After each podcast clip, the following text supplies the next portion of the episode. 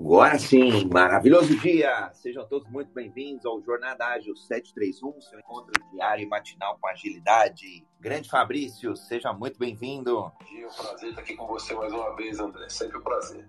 Alegria, alegria. Bom, eu vou, vou aqui já fazer as considerações iniciais aqui do Clubhouse, que estiver nos acompanhando. O Juliano está na área, o Ibson está na área. Só levantar a mão para querer para contribuir aqui, fazer alguma pergunta, complementar algum ponto de vista. Quem estiver nos acompanhando aí na sua mídia social preferida, Instagram, YouTube, Facebook, LinkedIn, por aí vai. É só postar um comentário que a gente integra tudo. Então, seguindo aqui a, a agenda do dia, tema importante hoje já, segunda-feira em geral, é dia de falar de negócios. É, novidade aqui, quem estiver acompanhando no Green Room, que é o aplicativo do Spotify também. O Cássio tá por aí, João também. É só levantar aqui a mão e a gente junta tudo, tá bom? Adilson, Fernando aqui no Clubhouse, ou seja, Clubhouse e Green Room, tudo integrado, tudo junto e misturado. Bom, fazendo aqui minha audiodescrição, depois eu passo a bola para o Fabrício Laguna. Eu sou André Sanches, homem cis, olho castanho esverdeado, cabelo castanho. Eu tô é, e agora eu vou ter que sincronizar as fotos, porque em cada aplicativo eu tô com uma foto, mas depois a gente dá um jeito. Eu tô no, aqui no, no Clubhouse com uma jaqueta marrom e, um, e, uma blusa cinza. No Green Room eu tô com uma blusa preta escrito Simplifique. Depois a gente junta as fotos aí para ficar mais fácil. E eu estou com o Fabrício Laguna. Fabrício, é, faz tua audiodescrição e eu, eu já vou te fazer uma série de perguntas aqui, mas pode fazer uma breve introdução também, Fabrício. Acho que vale a pena. Acho que nada melhor do que você, por você mesmo. Não precisa falar do, do IBBA, que eu já vou, já vou te fazer essa pergunta na sequência. Bom dia, André. Bom dia a todos que estão se juntando a nós aí no grupo. Eu sou Fabrício, eu, eu tenho cabelo castanho, quase preto, barba, estou na, na fotinha aqui no fundo verde com a cara de, de, de, de, dúvida aqui, com a mão no queixo, pensando. Eu acho que a, esse é o intuito do nosso papo de hoje, da gente pensar, da gente refletir, da gente pensar sobre agilidade, como é que esse conceito se aplica a negócios, que, que os negócios podem obter com agilidade, por que, que eles precisam dessa tal agilidade, de que maneira que eles se estruturam e se organizam para ser ágeis. Essa é a reflexão que a gente vai pensar, compartilhar, trocar ideia hoje. Essa, é, essa é um que eu, eu, quando eu olho agilidade, né, começando aí já há mais de 20 anos, na verdade já surgiu, agilidade mesmo dentro de tecnologia já surgiu há bastante tempo, né, aí pelo menos uns 40 anos. Agora, basicamente, em, em, nos anos 2000 aí, 2001, a gente tem a criação do Manifesto Ágil e depois eu vejo essa...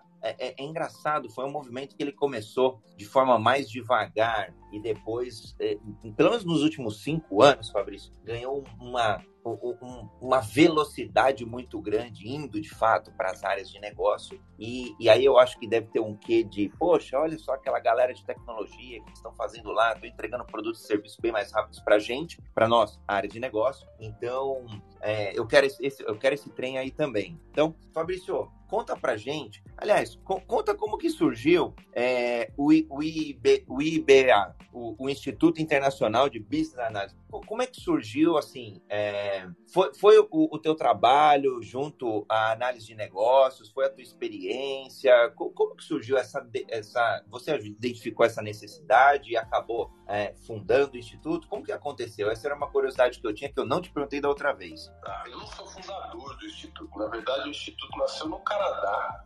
é, um conjunto de, de, de, profissionais se reuniu para discutir é, o que eles entendiam como análise de negócio. Eram pessoas que estavam trabalhando em várias organizações, alguns com papel de gerente de projetos, outros com papel de gerente de produtos, outros com papel de, de analistas de sistemas, mas eles não se identificavam exatamente com esses papéis e eles se identificavam mais com a nomenclatura de analistas de negócio, porque o que eles estavam fazendo não era simplesmente gerenciando projetos ou não era simplesmente analisando sistemas, desenvolvendo sistemas, eles estavam buscando entender melhor as necessidades dos negócios e propor soluções que fossem mais adequadas para aumentar valor para todos os stakeholders. E essas pessoas, já existia esse termo analista de negócio há algum tempo, mas ele não era um termo padronizado. Cada organização considerava analista de negócio como uma coisa, às vezes, um pouquinho diferente. E eles falaram, não, a gente precisa estruturar isso melhor para que a gente pudesse ter uma uniformidade do que é análise de negócio. E uma uniformidade que não fosse só entre a minha e a sua empresa, mas fosse uma universidade global, é, é, mundial, que todo mundo, é, quando se fala em análise de negócios, possa entender o mesmo conceito. E aquelas pessoas que se reuniram ali decidiram fundar o Instituto Internacional de Análise de Negócios, que é o IIBA, ou IIBA, International Institute of Business Analysis. E eles começaram, isso foi no ano de 2003. Para montar esse instituto, eles se basearam muito no modelo que segue o PMI. O PMI fez isso muito bem para o gerenciamento de projetos. Quando você fala em gestão de projetos, gerenciamento de projetos, hoje todo mundo entende o que é, porque o PMI estruturou um corpo de conhecimento do guia PMBOK, criou um processo de certificação, definiu áreas de conhecimento, estruturou uma área, uma disciplina de uma maneira bastante organizada. E o IIBA disse: vamos seguir esse mesmo modelo, vamos fazer aqui também. Criaram um corpo de conhecimento da análise de negócio, que no caso é o BABOC, o Business Analysis Body of Knowledge, é, criaram certificações em análise de negócio, criaram uma estrutura mundial de, de que, que eles chamam de capítulos, que são escritórios regionais esparramados no mundo inteiro, conduzidos por trabalho voluntário. Eu sou presidente do capítulo Brasil do IIBA. Então, aqui no Brasil, a gente tem uma, um, um conjunto de voluntários organizados que promovem eventos, que, que difundem o tema da análise de negócios dentro do, da nossa comunidade brasileira, utilizando os mesmos conceitos que foram definidos pelo IIBA no Guia Baboc, e além do, do Guia Baboc, tem outras publicações que o, que o IIBA é, tem feito, algumas muito voltadas a esse universo do ágil, porque o negócio está pegando muito forte. Então, a análise de negócios é algo hoje que é definido globalmente o Instituto simplesmente coordena essas definições. O próprio guia Baboc, ele evolui, ele já está na sua terceira versão, terceira edição, é, e ele evolui com a contribuição de pessoas do mundo inteiro. Então, quando foi sair essa terceira edição, eu, eu participei do processo de revisão e, e, dos capítulos. Então, é, eu, eu, fazia parte de um grupo que revisava uma área de conhecimento dentro do guia, que é o gerenciamento do ciclo de vida dos requisitos. Dentro do meu grupo, a gente era em seis pessoas. Tinha eu aqui no Brasil, uma pessoa é, na Índia, um cara na Austrália, uh, dois americanos e um canadense. Então, é gente esparramada no mundo inteiro dando sua contribuição para garantir que o guia traga uma visão global a respeito de como é que se faz a análise de negócio, como é que ela é feita. Né? E assim foi todo o processo. Teve mais de 5 mil pessoas colaborando, contribuindo na revisão do guia. Assim funciona o Instituto. Ele é um Instituto de Trabalho Voluntário, tem, obviamente, na sua matriz alguns funcionários, pessoas que trabalham de maneira contratada. Aqui no capítulo Brasil, nós só temos voluntário. E aí está estava nos acompanhando até agora, que saiu da turma aqui, o Y, é nosso diretor de marketing. Então, ele também trabalha como voluntário. Gente tem uma equipe de pessoas atuando para difundir a análise de negócio e para ajudar as organizações justamente a entender o que faz análise de negócio, entender quais são os problemas de uma organização analisar as diferentes abordagens alternativas para resolver esse problema e recomendar aquela alternativa que possa trazer maior valor para os stakeholders. Bacana, Fabrício. Acho que talvez na minha simplicidade da pergunta, falei do fundador, do, aí acho que não sei se você entendeu, aí que já era o fundador global, mas era a ideia de, de ter trazido aqui para o Brasil, né? Como é que foi o teu, o teu envolvimento aqui nessa na criação no capítulo Brasil? Eu gosto bastante do, do, do IBA porque ele usou exatamente esse conceito. Para mim, é, são os três pilares acho, fundamentais: é o corpo do conhecimento, é a, o, a certificação que atrai e começa a diferenciar os profissionais que tenham conhecimento e que tenham experiência também, é o segundo pilar, e o terceiro pilar é, entre aspas, franquear, né, abrir capítulos ou estruturar aí um modelo de governança que você vá é, distribuindo, organizando tudo isso ao redor do mundo. Também bacana aí, Fabrício. A pergunta era mais no, no, no sentido assim, como que esse negócio começou aqui, é, o teu envolvimento aqui no Brasil, especificamente falando. Desculpa se na pergunta acabei não sendo muito claro. É, mas é bom que a gente acaba falando também do Instituto como um todo, né? Aqui no Brasil não fui eu que trouxe o, o Brasil. Na verdade, quando começou o IBA, eu, eu me interessei mais foi na certificação. Tive, eu estava estudando esses assuntos e vinha trabalhando sobre análise de negócio. E aí, numa das empresas onde eu estava, o diretor falou: Pô, você tem uma certificação lá no Canadá? Você não tem interesse em fazer? É, se você quiser fazer, eu pago para você para fazer o processo de certificação. E na época, pagar era caro, porque não tinha como fazer essa certificação aqui no Brasil. Ela só estava sendo disponibilizada em alguns países. Tinha no Canadá, na Austrália, e tinha data agendada. Era tipo assim, exame de vestibular, né? Você ia ter que ir naquele lugar fazer a prova naquele dia. Eu olhei no calendário e falei, ó, esse dia aqui que vai ter lá no Canadá é, é um dia que eu posso, eu topo ir. Eu falei, eu pago a viagem para você. Eu falei, beleza, eu vou. E aí peguei, estudei, me preparei, fui, fiz a prova é, e acabei sendo o primeiro certificado da América Latina em análise de negócio. Nessa época eu nem estava muito preocupado com o capítulo, né? É, e quem fundou o capítulo aqui no Brasil não fui eu, foi a Susan Daisy Tomé lista de negócio bastante também envolvida e, e uma pessoa engajada assim em trazer análise de negócio para o Brasil. Ela fundou o capítulo em 2008, foi o mesmo ano que eu tirei a certificação. É, e, e depois eu acabei procurando saber mais. Pô, tem mais gente aqui falando de análise de negócio, me envolvi com o capítulo e acabei assumindo uma diretoria dentro do capítulo, junto lá com a Susan. Em algum momento a Susan estava meio cansada, ela não queria continuar, e ela falou, pô, você não pode assumir a, a, a presidência me dar uma carta de alforria? Eu falei, eu assumo.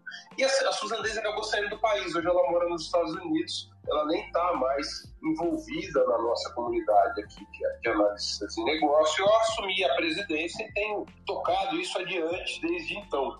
É, fiz lá, na época que eu estava como diretor, a tradução do, do Baboc, conduzi com um grupo de voluntários a tradução do Baboc na versão 2. É, a versão 3 ainda não está traduzida para o português, está só em inglês. Eu não consegui ninguém que seja um voluntário bastante determinado para tocar esse projeto à frente. Como eu estou à frente da presidência, estou fazendo um monte de coisa, eu também não, não encarei fazer esse desafio, não, que eu sei que é muito trabalho. Mas tem tocado, a gente tem feito eventos, a gente, agora, durante a pandemia, nós temos os papos de negócio, acontece todas as quartas-feiras, às 8 da noite no YouTube, no canal INIBA Brasil, e a gente tem mantido aí uma, uma chama acesa dessa comunidade. Não, bacana. E, e vou te falar, Fabrício, o trabalho voluntário, cara, é complicado no seguinte contexto. É, é acho que quando você consegue encontrar aí, talvez um, um, uma chave aí é, fundamental seja encontrar de fato quem está engajado na causa. Né? É, vamos começar a divulgar aí. Tem uma galera aqui no, no, no Green Room, aqui no, no Clubhouse, quem depois vai ouvir aí todo esse nosso bate-papo também, é, que fica gravado nas mídias sociais aí, depois vai para o Spotify, vai para um monte de lugar, é, que ajude a gente aí nesse contexto desse mundo ágil aí, desse verso ágil, que a gente tem aí sim voluntários, que é fundamental. E, e é bem bacana pegar o pessoal, às vezes, que está começando mesmo, que está engajado muito, que acredita na causa. Tem um espaço, eu pelo menos, posso estar errado, Fabrício, mas eu vejo um espaço muito, muito grande mesmo, de quem começa a entender é, todo esse conhecimento e, e fazer a tradução, por exemplo, é, é um caminho inicial ali para você pôr a mão na massa, para você conhecer o Instituto, conhecer o, é, é, to, dominar este corpo de conhecimento, né, o, o Body of Knowledge, é, para poder ter uma, uma, uma, certa autoridade ali no assunto. Né? Não, não é, o que eu quero dizer assim, não é só a certificação. Acho que quando você começa a, a executar um trabalho de fato ali na prática, é, o aprendizado é muito mais rápido. Né? A gente fala de aceleragem aí do aceleração do aprendizado, esse, esse pelo menos eu vejo que é um caminho. Então, vamos, vamos começar a engajar aí mais pessoas. Quem tiver interesse aqui, já fazendo um convite explícito aqui, quem estiver nos acompanhando aí, é só conectar, pode ser comigo, André R. Sanches, pode ser com o Fabrício, Fabrício Laguna, aqui no Clubhouse F Laguna, é, no, no Instagram, se não me engano, você tá. Ah, no, no Instagram F Laguna também. Legal. Então, e, e, no, e no, no LinkedIn também, Fabrício Laguna. V vamos junto aí. Agora, Fabrício, o, o, o que, você tem acreditado é,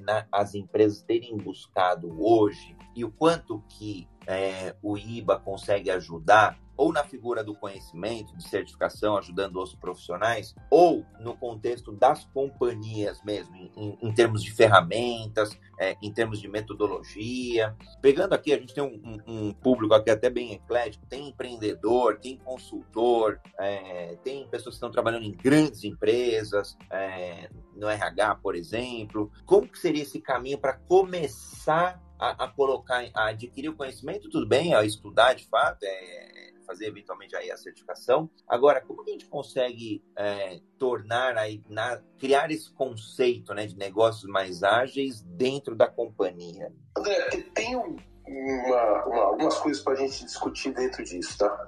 É, é interessante a gente discutir como é que as, as organizações se transformam. Então, se eu é, é tenho uma empresa, vamos dizer que eu tenho uma padaria, tá? É, na minha padaria, eu, eu, todo dia acordo cedo, vou lá, é, pego a farinha, eu amasso, faço, o, misturo ali com o fermento, produzo pão, tem um, um conjunto de tarefas que eu vou seguir para tornar aqueles insumos, que é a farinha, a água, o fermento, em pão e vou vender esse pão. O padeiro, ele vai para a padaria e todo dia ele repete essa sequência de atividades que ele faz cria o pão. Aí tem uma moça que trabalha no balcão que ela está ali vendendo pão, tem a moça do caixa que cobra. Essas, essas atividades organizadas e estruturadas é o que a gente chama de processos. Toda empresa ela é uma grande coleção, um conjunto de processos. E esses processos, quanto mais estáveis eles são, maior a qualidade do pão que vai sair. Então eu vou ajustando meus processos para que ele aconteça sempre da mesma maneira. E quando eu falo em qualidade, é a garantia de que os resultados vão atender a um conjunto de, de critérios. Então um bom pão é, não é uma, uma padaria que faz um bom pão, não é cada dia eu vou lá, o pão é diferente. O pão tem que ser sempre igual. Isso são processos. As, as, as empresas são uma grande coleção de processos. O que acontece é que o mundo está em constante mudança. Então, o mundo se, eh, se modifica, as necessidades das pessoas se modificam, os requisitos modificam. Então, a padaria, além de saber fazer pão, ela precisa aprender a se modificar e a se adaptar para que ela possa atender às exigências do seu público consumidor. Uma das maneiras que as empresas aprenderam a se modificar ou se adaptar, que eu acho que é uma, uma estrutura muito legal e brilhante, é o que a gente chama de projetos. O que é um projeto? Um projeto é um conjunto de atividades também para chegar num resultado. Mas a diferença entre o projeto e o processo é que o projeto ele vai gerar um resultado diferente do fazer pão, que todo dia eu faço igual. Cada projeto vai gerar um resultado único, exclusivo, algo que nunca foi feito antes. Então, se essa padaria quer criar uma nova receita de pão, eles vão criar um, um projeto que onde o padeiro vai ter dentro do seu dia, ele vai ter um volume de horas para dedicar para essa iniciativa, para essa novidade, para essa coisa nova de ser feita. Então, quando a gente fala em projetos dentro das organizações, a grande parte dos projetos estão focadas em transformar essas organizações em algo mais. Então, vamos dizer que dentro da minha padaria eu queira fazer uma reforma para tornar o ambiente onde o cliente se serve mais agradável. A reforma é um projeto, ela não é um processo no sentido que eu não faço essa mesma reforma todos os dias igual. Não, essa é uma coisa única. Então ela vai ter que ter um plano próprio, ela vai ter que ter recursos próprios. Eu vou contratar pedreiro, eu vou contratar pintor, eu vou contratar eletricista, um conjunto de recursos humanos. Eu vou comprar pedrisco, cimento, areia, conjunto de recursos físicos e materiais. E eu preciso ter um plano específico da reforma. Então, projetos e processos coexistem dentro das organizações. Processos é o que a empresa faz no dia a dia, projetos são iniciativas que a empresa faz para que ela possa evoluir é, é, e se modificar. O que, que o, o, o, movimento ágil tem trazido de diferente nessa maneira de enxergar mudança? Ele, ele, ele percebeu que a, a, quando eu falo em projeto, cada projeto é único, ele começa, então eu tenho que ter um, uma, uma defesa do projeto, eu crio um business case, eu estruturo uma, uma estrutura de aprovação de orçamento para que a empresa possa se transformar. Mas a mudança está acontecendo no mercado não de uma maneira é, pontual. Não é que assim, olha, esse ano vai ter mudança, o ano passado não teve, o próximo. A mudança acontece todo dia. Ela é uma coisa perene, contínua. A única coisa que a gente sabe que acontece todo dia é mudança. Então as empresas precisam se organizar para conseguir mudar, não de tempos em tempos, através de projetos. As empresas precisam conseguir mudar todos os dias. Ela precisa ter uma maneira de adaptar os seus processos e de criar processos configuráveis para que elas possam mudar. Uma das coisas que, que o ágil trouxe, que eu considero uma certa novidade, é o papel do que a gente chama de product owner, o product ownership, essa, essa visão de ter alguém com uma responsabilidade em cima de um produto, olhando continuamente para as mudanças desse produto. Mesmo que isso se dê dentro de um, vamos dizer que, que, que esteja utilizando um, um framework Scrum para fazer as mudanças. E esse framework ele tem uma, uma, uma cadência de tempos. Eu tenho é, é, iterações que vai acontecer a cada mês, a cada sei lá, duas semanas, vai depender de cada empresa como é que é, é, estrutura essas iterações, no que eles chamam de sprint, no Scrum.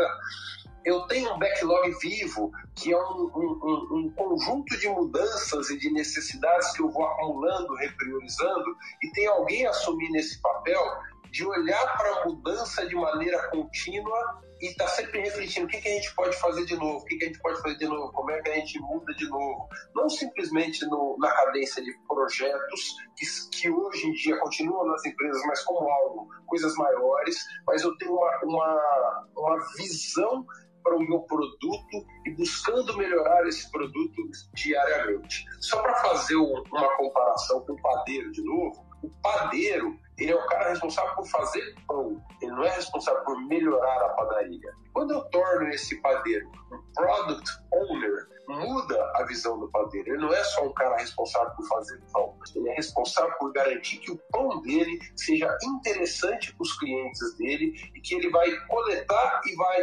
continuamente identificar melhorias e oportunidades para tornar o pão dele mais gostoso. E aí, então, essa, essa, esses processos vão ter que ser continuamente ajustados, adaptados, e é a responsabilidade do padeiro, do papel de product owner, de dono do pão, né, de dono do produto, de a, a atender a essas necessidades que vão nascendo diariamente. Aliás, sobre isso, a grande, a grande sacada, nossa, para mim foi uma aula aqui, é, ao vivo, ó, e a cores, colorido, desenhado aqui, muito bem ilustrado pelo Fabrício, de, do que, que é o produto, do que, que é o projeto e do que, é, e do que são processos. Para mim, quando a gente fala de processos, e aí as empresas é, lá atrás, e quando fala lá atrás, é, é para mim é Henry Ford, 1910 para frente, é onde ele consegue uma eficiência industrial muito grande, de fato justificado por processos a re, replicação de uma atividade rotineira, né? E, e a, a, maximização da performance dessa atividade. Ou seja, eu quero o menor, a menor variabilidade em um processo produtivo. Por isso ter processos. E aí, óbvio que foi importante e é fundamental. E acho que um primeiro grande, grande é, risco que algumas empresas correm é achar que com o ágil o foco não é processo. É meio que esquece um pouco o processo ou diminui a importância dos processos. Né? Então, esse eu já vejo um primeiro erro quando a gente começa a falar de uma transformação ágil, uma, de, uma, de uma real implantação ágil, seja do, da metodologia que for. Aí. Você pode ser um Scrum, pode ser um Safe, pode ser um Kanban, pouco importa a ferramenta, tá? o framework e depois a própria ferramenta. Se vai ser Gira, se vai ser Excel, Trello, pouco importa também. Mas é, começa por olhar o processo, começar a fazer justamente essa distinção. E esse lapso temporal que você trouxe, ou o encurtamento desse lapso temporal de projetos, é o que nos levou a esse mundo atual que busca agilidade. Porque, de fato, os projetos, a gente fala de gestão de projetos, também não é nada novo, começou já há, décadas, e, e para coisas muito grandes, estruturais, transformantes, transformacionais. Só que tais coisas começaram a, a ou demorar muito, projeto muito grande, onde se via aí é, falando em um modelo até mais cascata, né, de, de projeto, demorava muito para ter a coisa pronta, e quando a coisa estava pronta, implementada, já já já estava, entre aspas, obsoleta. Obsoleta no sentido que já tinham mais melhorias, né? Até poderia ser utilizável ali um novo produto, um novo serviço, um projeto de aprimoramento, de, sei lá, da, da forma de fazer o pão, de uma nova máquina, por exemplo, de fazer pão, que você comentou aí no exemplo da padaria, mas já tinha sido obsoleto. Se, se a gente demorasse um ano para fazer esse projeto, ao longo de um ano, o mundo mudou. Então, os requisitos iniciais é, já precisavam ser aprimorados, pequenos ajustes. E agora, cada vez mais. Então, eu, eu gosto de, de, como, da forma como você integrou todas essas visões, a visão processo, onde a gente sempre vai buscar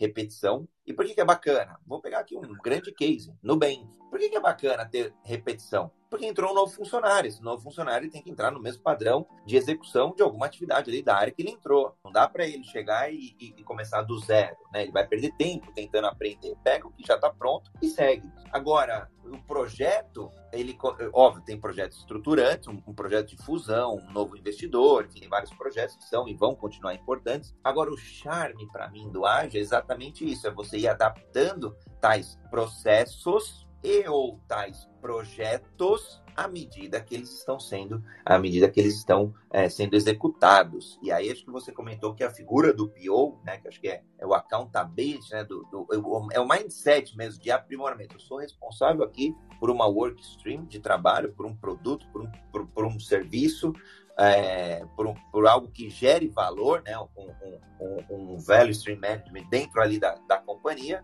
e eu, eu sou responsável por todo santo dia olhar esse cara, colocar as devidas melhorias e priorizar as melhorias e no médio e longo prazo olhar o que tem aí é, de, de, bacana e, e, implementar. Muito bacana. Eu já vou abrir para ti, é, fazer eu vi que chegou mais uma galera aqui, o Thiago, o, o Gabriel, o Everton, é, quiserem aproveitar que o Fabrício, que é o presidente do IIBA Brasil, podem aproveitar aqui, é um cara incrível, fantástico, e o debate de hoje aqui na sala Jornada Ágil, embaixo do clube Agilidade Brasil. Então, sigam aí o Fabrício, sigam o clube também, para saber aí do, dos acontecimentos das próximas salas. Fiquem à vontade. Pode falar, Fabrício. É, eu queria fazer uma junção agora do Product Owner, que a gente acabou de falar, com a análise de negócio que a gente falou anteriormente. É, existe, é, quando são, são duas disciplinas, aí vamos dizer assim, elas nasceram é, de, de por caminhos diferentes, embora estejam muito correlacionadas. A gente falou que o analista de negócio, o papel da análise de negócio, é aquela disciplina capaz de transformar organizações pelo entendimento das necessidades e recomendação das soluções que tragam maior valor para os stakeholders. Então, a análise de negócios me ensina a olhar para uma organização e entender o que é que eu posso fazer para que essa organização se transforme de uma, de uma maneira que traga maior valor. E quando a gente fala no product ownership, ou essa, essa propriedade do negócio, a gente está falando de um papel que se responsabiliza por tomar as decisões, por gerenciar o backlog de mudanças e por conduzir iniciativas de melhoria para um produto é, é, muito focado em um dos produtos dentro dessa organização. O IIBA lançou é, muito recentemente um guia de Product Ownership Analysis, ou seja, é uma análise de negócios voltada para o papel do Product Owner. Então, ela busca juntar ali conhecimentos que estavam em diferentes publicações do próprio MBA. Um é o corpo de conhecimento da análise de negócio, e o outro é a extensão ágil desse corpo de conhecimento e focar um pouco mais no papel do Product Owner e o EIBA lançou, está lançando lançou esse mês agora, tá? Uma certificação em Product Ownership Analysis. E aqui eu queria é, passar uma oportunidade que está acontecendo esse mês para todo mundo, que o IIBA está é, é, permitindo que as pessoas que quiserem tirar essa certificação, como ela está no começo, eles estão começando, eles estão fazendo ela de graça para qualquer associado do IIBA. Essa é uma certificação que custa 365 dólares, acho que o preço é esse. É, e esse mês, até o final, agora, dia 31, para quem é associado ao IIBA, eles, eles, eles, são de rebate. Tá? Na verdade, você faz a certificação, para associado ao EIB, ela não custa 365 dólares, ela custa 250, mas depois eles botam esse dinheiro de volta na sua conta. Porque no fundo eles estão querendo agora testar essa, essa certificação que está começando. Então é uma oportunidade muito boa, ela sai de graça. Você vai ter que é, é, pagar no seu cartão de crédito, depois eles depositam de volta no cartão de crédito para qualquer associado. Caso você não seja um associado do EIBA, a associação do EIBA é uma anuidade de 89 dólares. Essa associação te dá direito a baixar o guia Baboc, a baixar o guia do Product Ownership Analysis, o guia da extensão Arte Baboc. Você tem acesso a um monte de conteúdo legal, acesso a eventos em capítulos do mundo inteiro. Um negócio legal com a pandemia que os eventos estão todos online, então a gente tem participado de eventos no mundo inteiro utilizando a, essa, essa para quem é associado. Então, por 89 dólares você se torna associado e tem como fazer essa certificação gratuitamente, só vale até o final do mês. Então, eu acho uma oportunidade interessante. Eu vou fazer a prova aqui, já me já, já entrei lá, já, já fiz o meu registro. Acho que é uma oportunidade que não acontece todo dia, vale a pena. Eu até vi a chamada, eu ia te fazer essa pergunta aqui, mas no final do nosso encontro, ainda bem que você já antecipou. É, a dúvida que eu fiquei agora, já com o teu excelente esclarecimento, é a, a prova você tem até o final do mês para fazer, é isso? Porque você, eu entendo que você vai ter a preparação, a leitura, né? O, o vai adquirir o conhecimento para depois executar um teste, fazer, uma, fazer a prova, literalmente falando. É, aí você tem que executar até o final do mês? Até o final do mês, é isso mesmo. Eu acho que vale a pena André, para aquelas pessoas que já têm. Porque, assim, vamos dizer assim, é, é, não é o trabalho do Product Owner e análise de negócios é alguma coisa que grande parte da nossa comunidade já tem. As pessoas fazem isso no dia a dia. O que talvez valha a pena de pegar o guia e dar uma estudada é adequar a nomenclatura. Mas não chega a ser é, exatamente novo para quem está trabalhando dentro dessa área. Né? Então, os conhecimentos as pessoas, eu acredito que, que, que já têm, vão precisar é, se adequar. E eu, acho, eu sempre acho que uma certificação, talvez o que mais vale, mais até do que o certificado, é a, o empurrão que ela te dá para pegar e estudar, né? Então tem esse guia do Product Ownership Analysis. Eu confesso que eu estava enrolando aqui para pegar ele a fundo e estudar ele a fundo. Essa semana eu vou catar o, o boi pelo chifre aqui e vou estudar ele porque eu me comprometi de fazer essa prova. Né? Então uma prova de certificação obriga a gente a entrar no nível de estudo um pouco mais profundo. É, e é uma oportunidade legal, né? Fazer isso de graça. Não, e eu, e eu falo, tem, tem, por isso que eu te perguntei aí na questão do tempo mesmo, talvez seja um, maior entrave que eu vejo aí das pessoas aderirem, né? porque a gente está falando aí de um pouquinho menos de 10 dias é, para se preparar. Mas eu concordo contigo, sim. Eu, é, eu concordo contigo. Acho que não é, não deve, não tem nenhum bicho muito novo, nenhum bicho ali de sete cabeças. São coisas que a gente já vê nos nossos negócios, coisas que a gente já vê nas empresas, nas grandes empresas, e que talvez é só um ajuste de, de nomenclatura mesmo, né? Eu não não, vou arriscar dizer que tipo de ajuste, porque eu não conheço o material a fundo, mas deve ser mais tranquilo. É, Fabrício, deixa eu te perguntar, aproveitar um lado teu, que é um lado.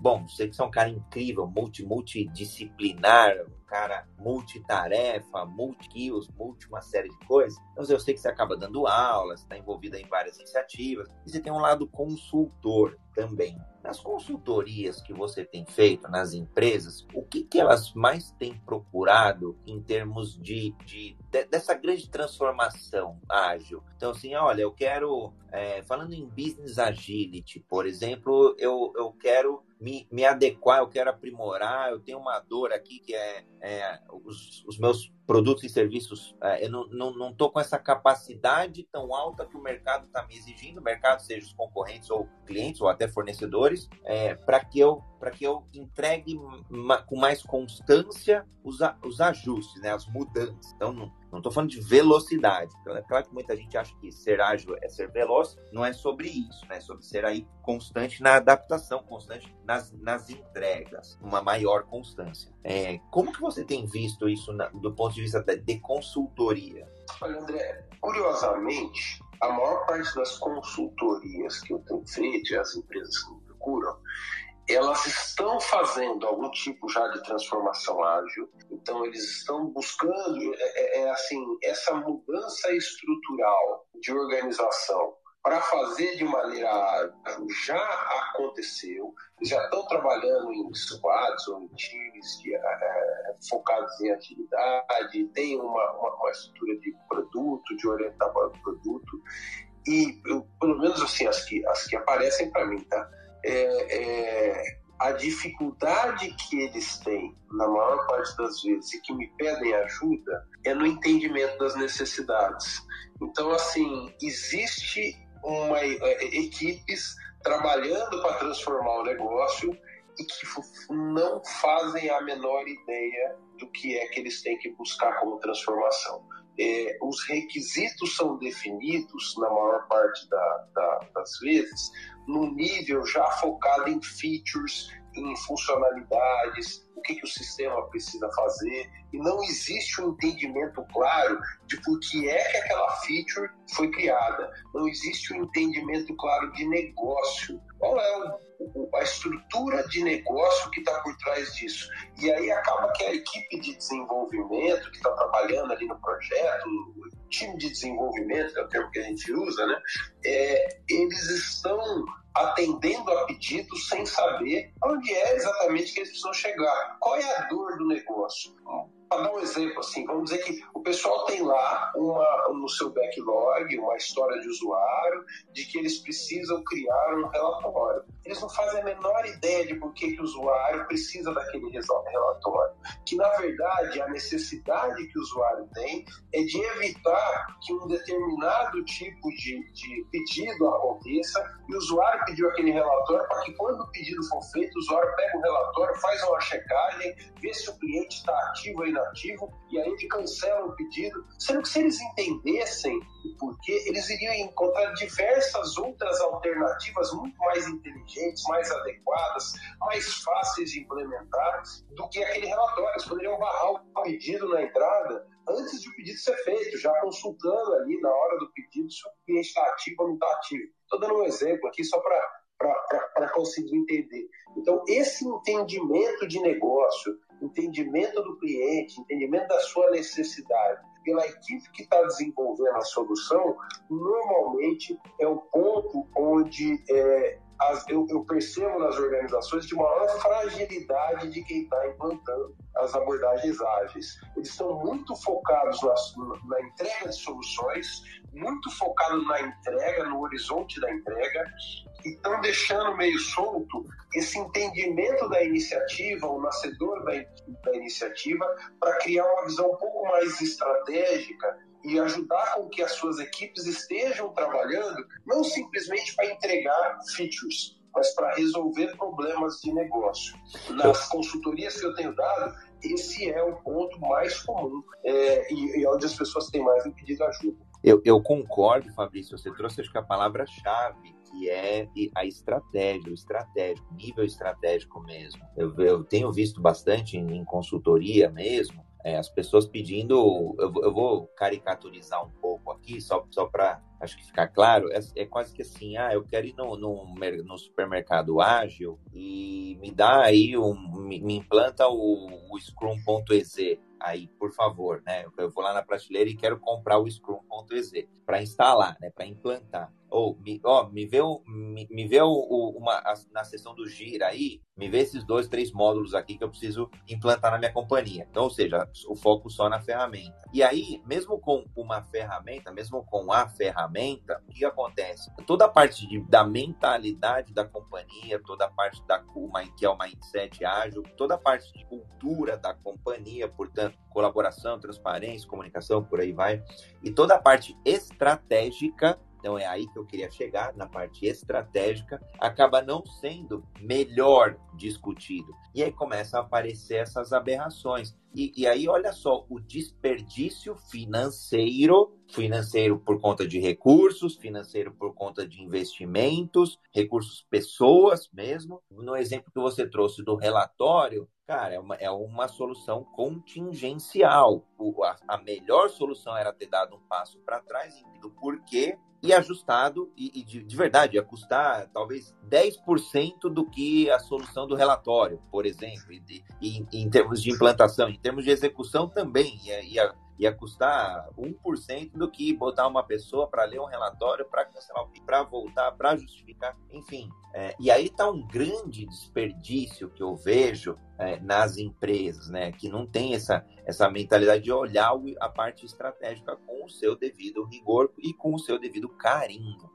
Eu gostei bastante dessa, do, do que você trouxe e da forma como você trouxe. De fato, é, para mim, primeiro precisa passar pelo, pelo mindset, pela cultura e pela estratégia. O restante, para mim, é consequência. O restante aí sim é, é, ter uma, uma, metodologia, escolher uma, fazer testes, não funcionou, joga fora, pega uma outra, vai adaptando, vai amadurecendo, vai emergindo ali todas as, to, to, todo o conhecimento, os ajustes de processos, depois implanta aí numa ferramenta e aí a coisa vai. Para mim é mais tranquilo nessa direção, nesse, nesse sentido, mas eu concordo sim com o teu ponto. É, quando a gente fala em Product Ownership Analysis, né, para resgatar esse, essa terminologia que o RMBA está é, é, está tá utilizando dentro dessa nova certificação, isso tem a ver com eu, ser o product owner não é simplesmente definir ali a, a, prioridade dos itens de backlog e passar para o time de desenvolvimento que eles vão fazer.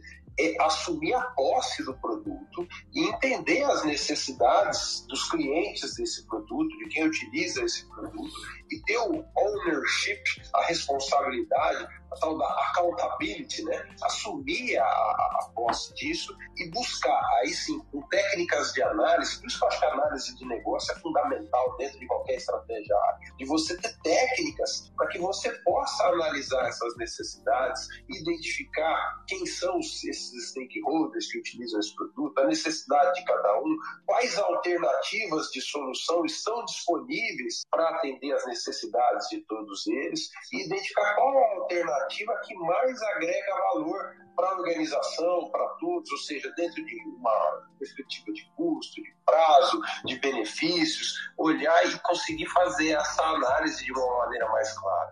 O que a gente tem visto dentro desse kit que você falou, me traz o Scrum.exe e executa aqui na minha empresa, é que a gente tem profissionais que estão formados dentro das metodologias, frameworks do, do, mercado. Então, no caso, alguém que conheça muito bem do Scrum, ele sabe que tem a dele, ele sabe que tem a retrospectiva, ele sabe que tem aquelas práticas, mas talvez lhe falta, e é isso que eu tenho visto de maneira muito grande, a capacidade de analisar negócio. E muito difícil alguém é, é, conduzir de maneira adequada a melhoria de um produto sem ter as técnicas necessárias os conceitos necessários para entender os requisitos dos stakeholders, quem são os stakeholders, para conseguir negociar entre os diversos stakeholders uma solução que seja de consenso.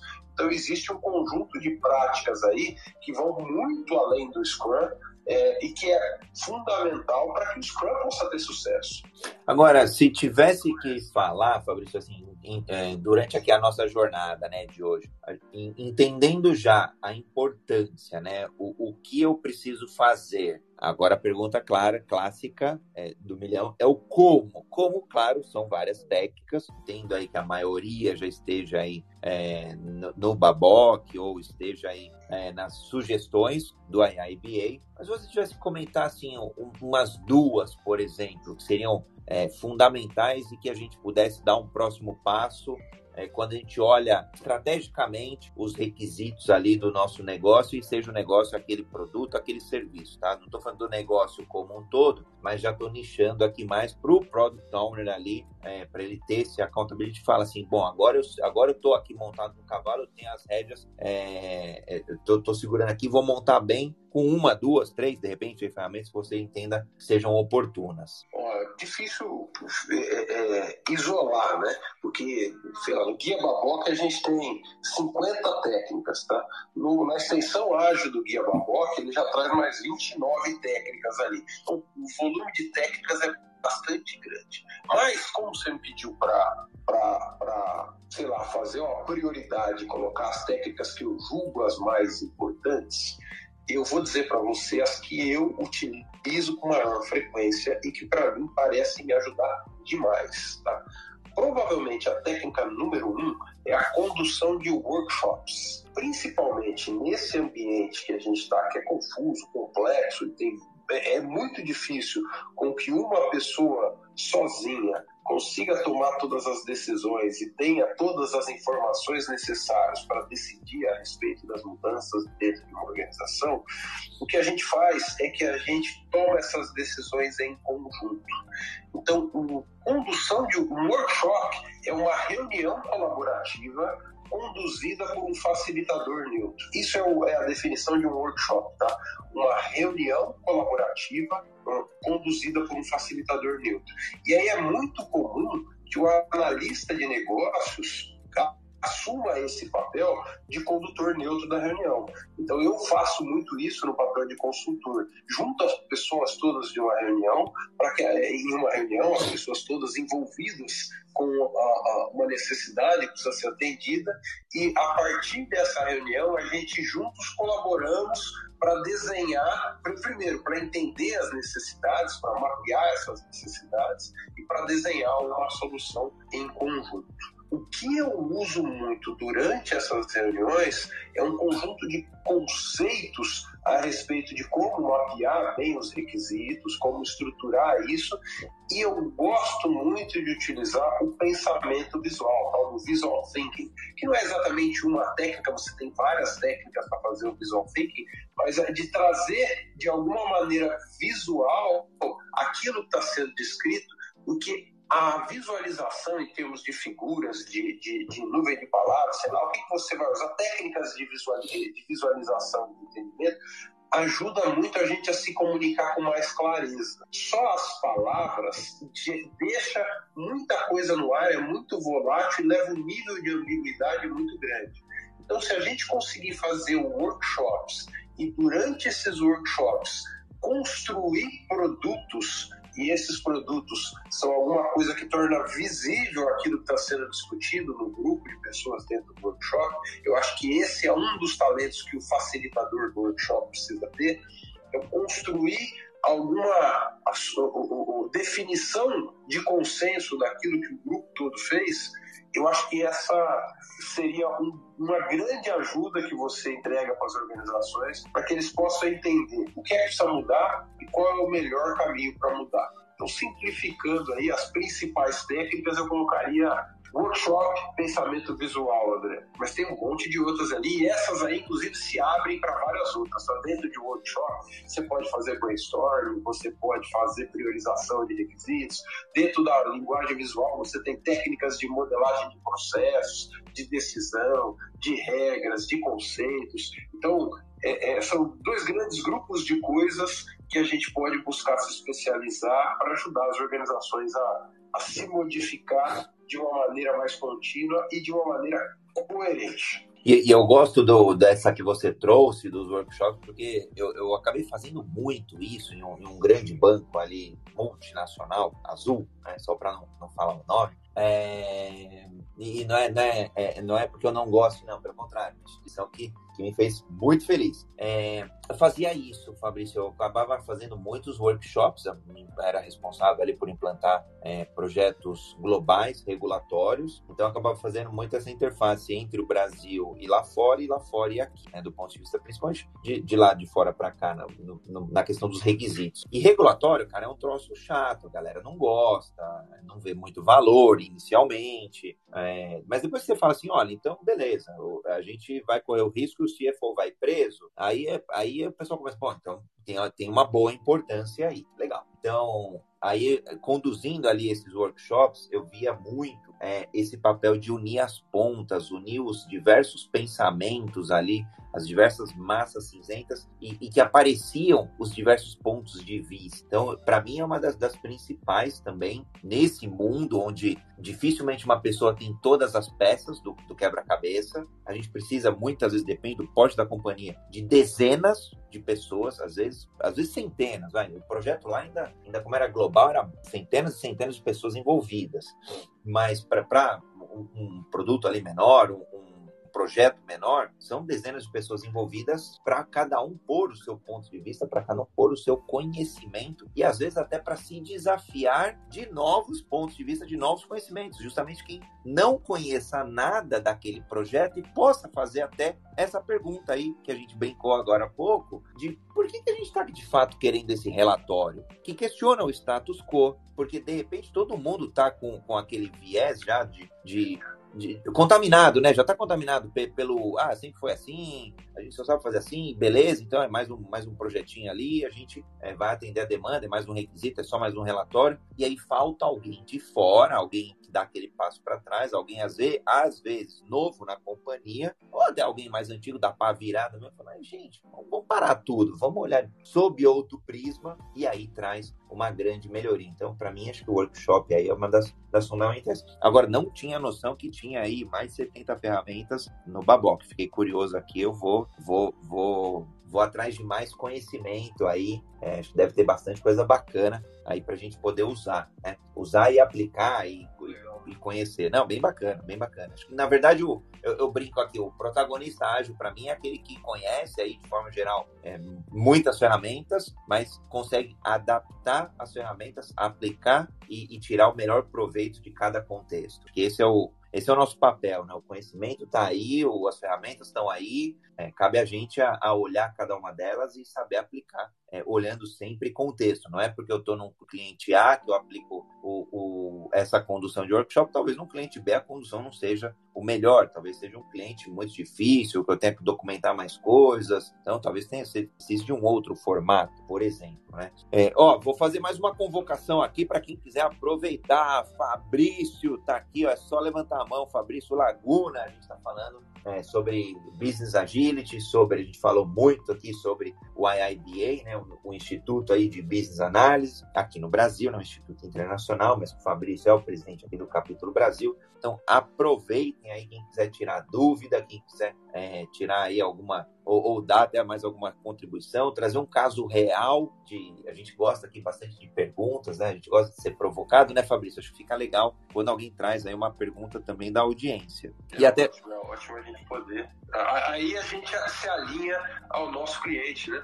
E até, e, é, e até para aproveitar a funcionalidade da ferramenta, né? Que não é uma ferramenta ali igual live, sei lá, no Instagram, que às vezes, é, às vezes não, não dá para fazer uma, uma pergunta ali muito complexa, não dá para dar o contexto, escrever um monte de coisa. Aqui a gente já consegue de forma mais, mais rápida, né? É, entender aí o cliente final, entendendo o cliente final aí que, que, que é o, o que é, que é o, o, o alvo aí da nossa audiência, né? Sem dúvida. Ó, o auxílio tá querendo falar aí, ó. Opa, pode, pode subir, pode subir o auxílio aí, cadê? Aê. Bom dia, André, tudo bem? Bom dia, Fabrício. Bom dia, Bom dia, Fabrício. Bom dia, André. Bom dia, Antônio. Bom dia, bom dia, Cílio. Bom dia, Antônio. Sejam bem-vindos aí ao Jornada Ágil. Vamos na ordem aí, Acílio. Pode fazer tua, tua pergunta, teu complemento. Obrigado. Vou aproveitar aí o convite, então. Bom, Fabrício, que bacana.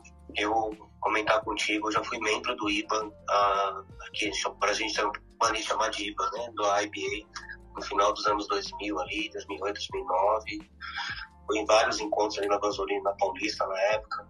E depois eu me distanciei. E foi muito bacana reencontrar o IBA aqui hoje, né, contigo e André.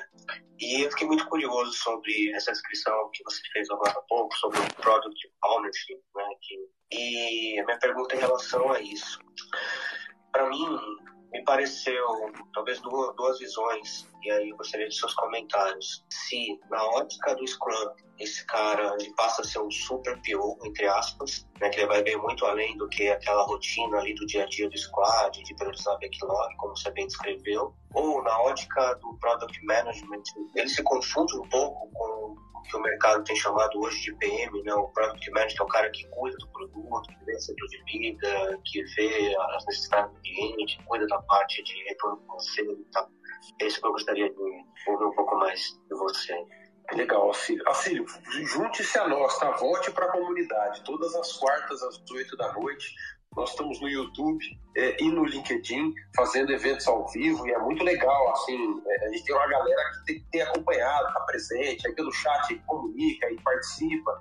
Então vai ser muito legal ter você de volta na nossa comunidade. É, sobre a sua questão do Product Ownership Analysis. Na verdade, o que o IRB está propondo não é um papel novo, ele está estruturando uma disciplina que reúne as necessidades dentro desse, desse mundo bastante ágil, voltado à gestão de produtos, que é o Product Ownership, com a análise de negócios. E essa disciplina, ela suporta esses papéis que você citou.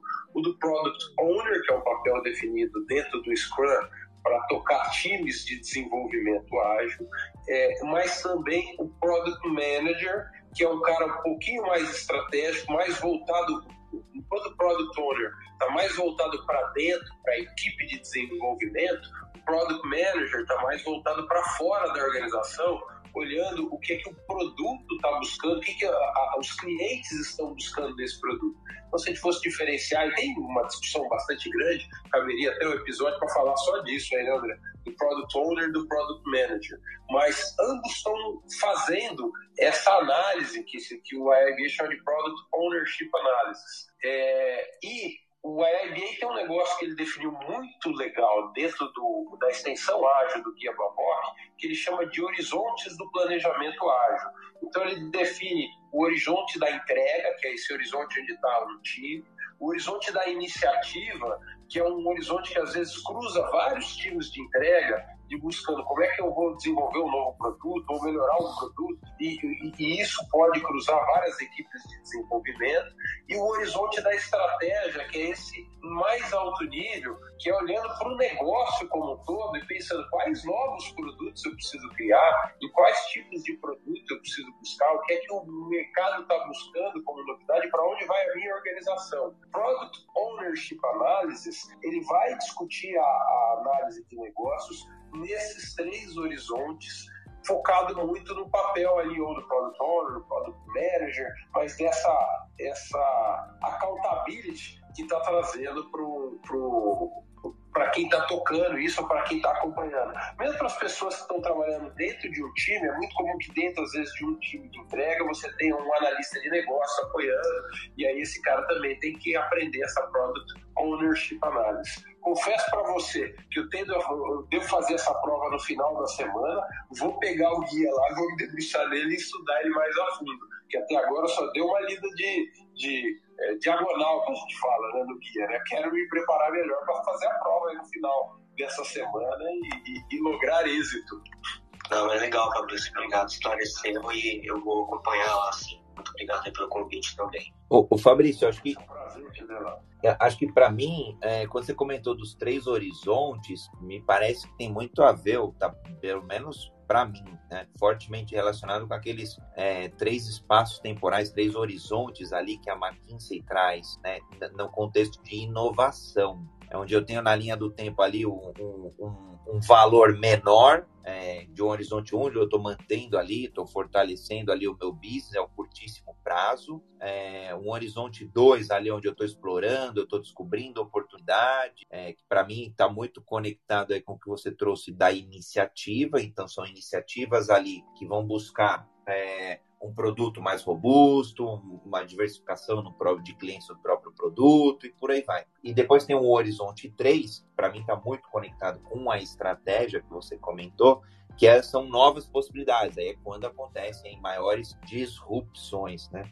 A hora que você estava comentando, eu fiz esse, eu, eu fiz mentalmente esse paralelo aí com esses três horizontes aí que a McKinsey traz. É interessante, a gente tem ao mesmo tempo diferentes publicações surgindo com visões bastante parecidas. Tem a sua diferença aqui ali. Um, um, uma terceira publicação que também trabalha em três horizontes assim são os flight levels é, do, daquele austríaco, Klaus Leopold. Tem um livro dele é, é, que trabalha com essa. O, o, nível 1 seria o nível da entrega. O nível 2, em vez da iniciativa, o Klaus Leopold é um cara do, do Kanban. Então, iniciativa para ele não é um negócio que faz muito sentido. Ele chama do fluxo da cadeia de valor. Então, de, de, otimização das cadeias de valor. E o nível 3, ele também usa estratégia como modelo. E, e, o mais interessante é que as pessoas não se conhecem. Eu cheguei a trocar umas mensagens com o ele nunca tinha ouvido falar dos, dos horizontes da EBA e conversei com a equipe que trabalhou no desenvolvimento do, da extensão ágil do Balboa, eles não conheciam o trabalho do Gosnell. Então, assim, as coisas estão no ar, né, André? No fundo, que tem gente com as antenas ligadas, vai pegando e vai registrando, mas é, é, é, é os conhecimentos, eles vão evoluindo. É muito, muito curioso isso, né? Como o mercado vai é, é, tangibilizando algumas ideias e tem gente com antena ligada capaz de transformar isso em palavras e fazer uma publicação. Não, bem bacana ainda, mas é bem curioso mesmo não se conhecerem, né? Vai surgindo aí, legal, mundo aí, mundo muito é. grande ainda, por mais que esteja conectado, né? É, não é que um copiou do outro, tá todo mundo observando o que está acontecendo e consegue estruturar isso. Tá acontecendo as coisas ao mesmo tempo em várias empresas, né? É muito, é muito curioso. Legal. Antônio, seja muito bem-vindo ao Jornada Ágil 73, o seu encontro diário e matinal com a agilidade. Pode fazer aí tua pergunta, o teu, teu, algum complemento. Opa, bom dia, André. Muito obrigado aí pela, pela sua oportunidade. Bom dia, Fabrício. É, pergunta é para ti, né? E é, eu trabalho né, como analista de negócio na Softplan, a gente produz software para justiça, né? E um dos maiores desafios que a gente que eu vejo lá, né, é a questão de, né, de mudar um sistema legado em Delphi por uma arquitetura web, um sistema muito grande, né? E, e, que, e que é uma das maiores reclamações, né? Então a gente com uma visão assim, de produto a gente analisa que o, o, o problema de, né, de performance é tá muito ligado a esse Delphi, esse sistema legado, mas ao mesmo tempo é o que sobrevive a empresa, é o que alimenta, né? E eu queria saber se tu já passou por algum algum tipo de experiência assim, algum, algum alguma coisa que poderia falar para recomendar, analisar e se preocupar e, né, e também uma coisa que falta também, eu acredito que é uma cultura maior de, de UX, assim, de entender as necessidades realmente do usuário de, e, e de mensagens a longo prazo, o produto. E, e, falta esse braço de, de designers de UX nas squads também. As squads geralmente tá funcionando tá só com uma, um, né, uma equipe de tecnologia e o PO e o BA, como eu. Eu sou o BA, da, por exemplo, da, da squad. É isso. Obrigado. De nada, legal a sua pergunta e é muito comum isso acontecer, essa migração é, é, de sistemas por uma questão de defasagem tecnológica. Em projetos como esse, o seu papel ali como analista de negócio é muito importante, Antônio. O, o erro que eu vejo acontecer em várias empresas é que eles tentam simplesmente migrar o sistema. Então eles pegam o sistema lá que está feito em Delphi, desenha como é que é a, quais são as funcionalidades do sistema e aí tenta implementar no outro. E acaba arrastando para o sistema novo todos os, os vícios e, e, e, problemas do sistema antigo. Me parece que o papel do analista de negócios dentro dessa iniciativa que você está assumindo é conseguir fazer uma engenharia reversa desse sistema em Delphi que está desenvolvido lá e que está defasado e conseguir entender qual é o negócio que está por trás. É mapear não o sistema, é mapear um negócio. Existe um conjunto de processos que a empresa faz, independente das funcionalidades que estão ali. Existe um conjunto de regras de negócio que estão implementadas no sistema, e as regras de negócio não é o if x maior que 14. A regra de negócio é alguma coisa do tipo, se o cliente for um cliente Prime, ele tem desconto de 20%. É, numa linguagem de negócio que não depende de sistema. E aí, quando você consegue fazer essa engenharia reversa e expor essas coisas numa visão de negócio, a empresa começa a olhar e fala assim, puxa, é assim que a gente trabalha hoje. Será que é assim que a gente quer continuar trabalhando? Né? Então, entender a lógica de negócio que está em cima desse sistema legado, dar visibilidade a ela, apresentar isso para as pessoas de negócio e validar se a empresa quer continuar trabalhando assim, é o primeiro passo. Se você conseguir fazer essa descrição do negócio, esse mapeamento do negócio e trazer para a empresa, depois você implementa isso em qualquer uma, qualquer linguagem que for. Se você simplesmente redesenha o sistema, é, e esse sistema não fica bom, e às vezes, muitas vezes ele não fica bom porque nunca foi bom, tá? O sistema, o, seu Delphi está cheio de coisa lá que precisava mudar. Então, antes de mudar o Delphi para uma outra linguagem, a gente precisa entender qual é o negócio que está ali qual é o processo de negócio, da visibilidade para que as pessoas possam discutir e falar em linguagem de negócio e depois desenha. Aí, como você falou, vão desenhar dentro da melhor usabilidade do cliente, vão discutir é, é, é, a experiência do cliente, a jornada do usuário, e aí sim a gente consegue olhar para o processo de negócio e olhar diferentes modos de implementá-lo. O, o erro mais comum que eu vejo em situações como essa é simplesmente tentar mudar a linguagem de um sistema para o outro sem tentar entender o negócio. E aí ele acaba arrastando todos os riscos e problemas que tinha o sistema antigo, acaba que nunca funciona a contento, o pessoal nunca quer migrar, sair do sistema velho para o sistema novo, isso vai se arrastando por anos, joga depois tudo fora, cada, cada história mais tenebrosa que a outra. Ô, ô, Fabrício, deixa eu complementar com mais um centavo. Antônio, do, do, do pouco que eu ouvi do seu contexto, para mim seria acho que muito pobre mesmo, né, é, de, de pobre de, de, como é que eu vou dizer, é, de, oportun, de aproveitar a oportunidade de fazer exatamente isso que o Fabrício está comentando, de olhar o negócio, o produto, aquele, o produto, aquele serviço, e já aproveitar e otimizar deficiências dele. E por que, que eu falo?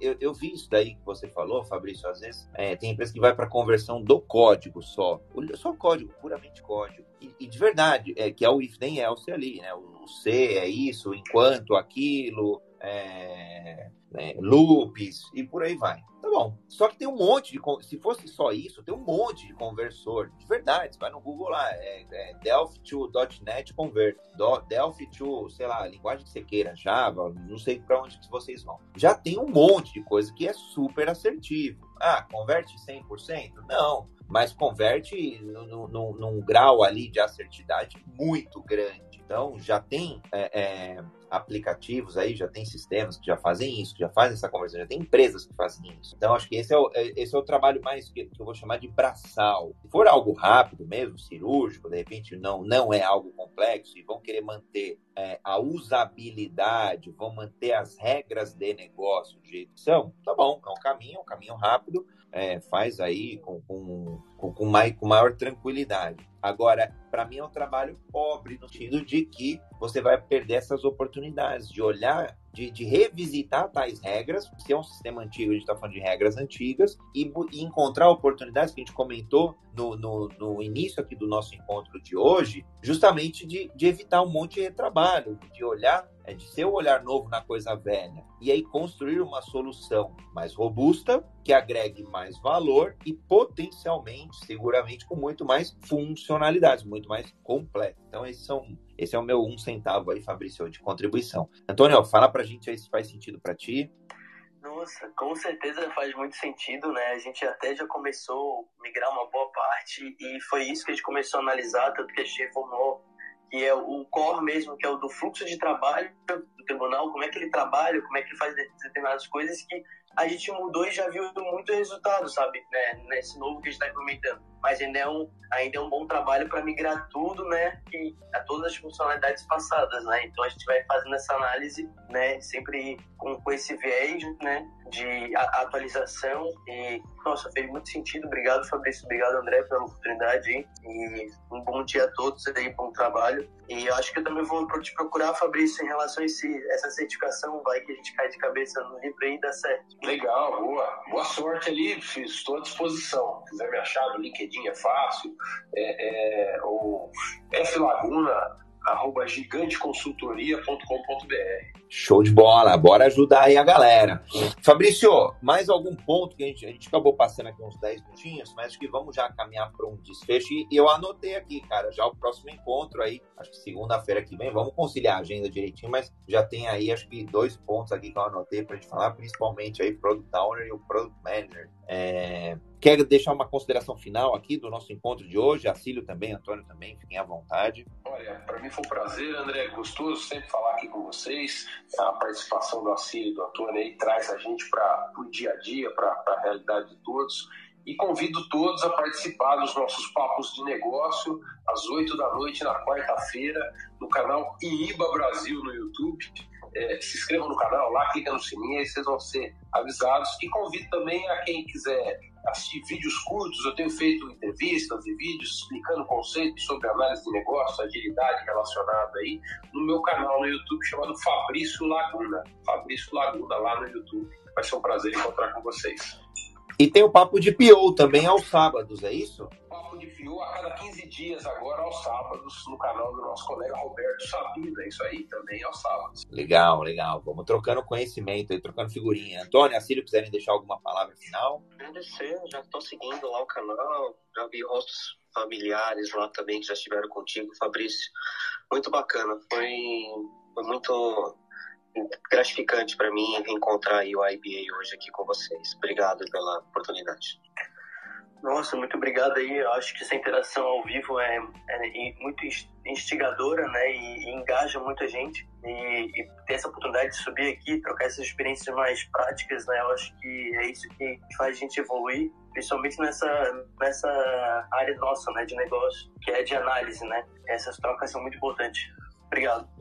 Gratidão, Antônio, gratidão a Cílio, Fabrício, toda a audiência que nos acompanhou aqui no Clubhouse, a audiência que acompanhou no Green Room do Spotify, a audiência que acompanhou nas mídias sociais, esse nosso encontro.